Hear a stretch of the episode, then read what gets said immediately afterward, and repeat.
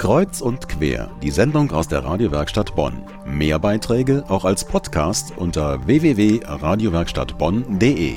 Jedes fünfte Kind in Deutschland ist von Armut betroffen. Aber solange über dieses Thema nur in Form von Statistiken gesprochen wird, kann man zwar betroffen oder bestürzt sein, aber eine ganz andere Sache ist es, sich die Verhältnisse der betroffenen Kinder vorzustellen. Das geht auch gar nicht, sagt mein Kollege Daniel Hauser, der eine Familie aus der Bonner Nordstadt besucht hat, der es offensichtlich sehr schlecht geht. Das, was sich davon in Worte fassen lässt, hören Sie jetzt. Nur ein Elternteil arbeitet, der andere kann aus gesundheitlichen Gründen nicht. Und diese Armut, die verfolgt einen hinten und vorne, man kommt da nicht raus. Assuman Y sitzt in ihrem spärlich eingerichteten Wohnzimmer auf einem der drei durchgewetzten Sofas. Was Armut für sie bedeutet, scheint in dem Augenblick eine völlig überflüssige Frage zu sein. Dazu müsste man ja sagen können, woran es mangelt. Aber scheinbar mangelt es hier einfach an allem. Und das betrifft nicht nur Mutter und Vater, sondern vor allem die fünf Geschwister des Kleinsten in der Familie. Burkan, sechs Jahre alt. Tülin ist acht. Elif ist 17.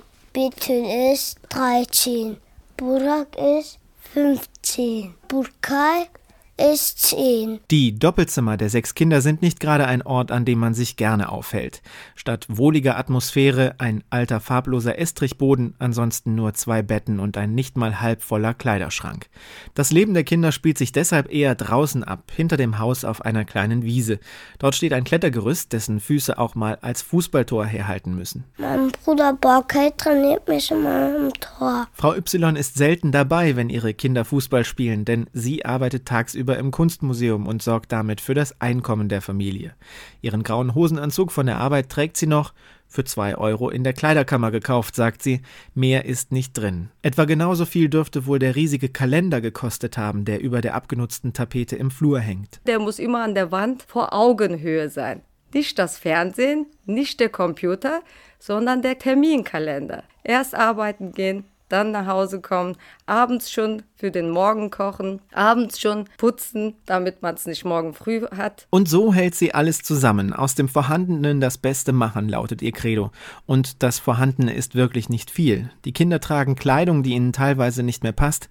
Alle leiden sie an schweren Asthmaerscheinungen, weil das Haus von Schimmel übersät ist. Was an Geld übrig bleibt, wird in vollwertiges Essen investiert, damit die Kinder möglichst kräftig und gesund bleiben. Besonders wichtig werden unter solchen Umständen die Dinge, für die man kein Geld braucht. Die Tür wird morgens geschlossen. Was gibt man in der Schule ab? Das, was man zu Hause an Erziehung, an Liebe, an Wärme, nicht immer an sich selber denken an den Nächsten denken. Deshalb kümmert sich Frau Y sogar noch um die Kinder in der Nachbarschaft, die unbeaufsichtigt alleine draußen spielen. In einer Gegend mit hoher Kriminalitätsrate nicht ungefährlich. Und das wenige, was die Familie hat, wird auch noch geteilt.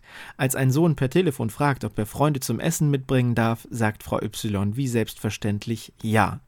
Erst beim Weg in die Küche platzt es dann doch mal aus ihr heraus. Sie sehen, was sollen wir verstecken, was sollen wir tun, was sollen wir nicht tun? Die Küchenzeile ist zusammengestellt aus unterschiedlichen Second-Hand-Teilen.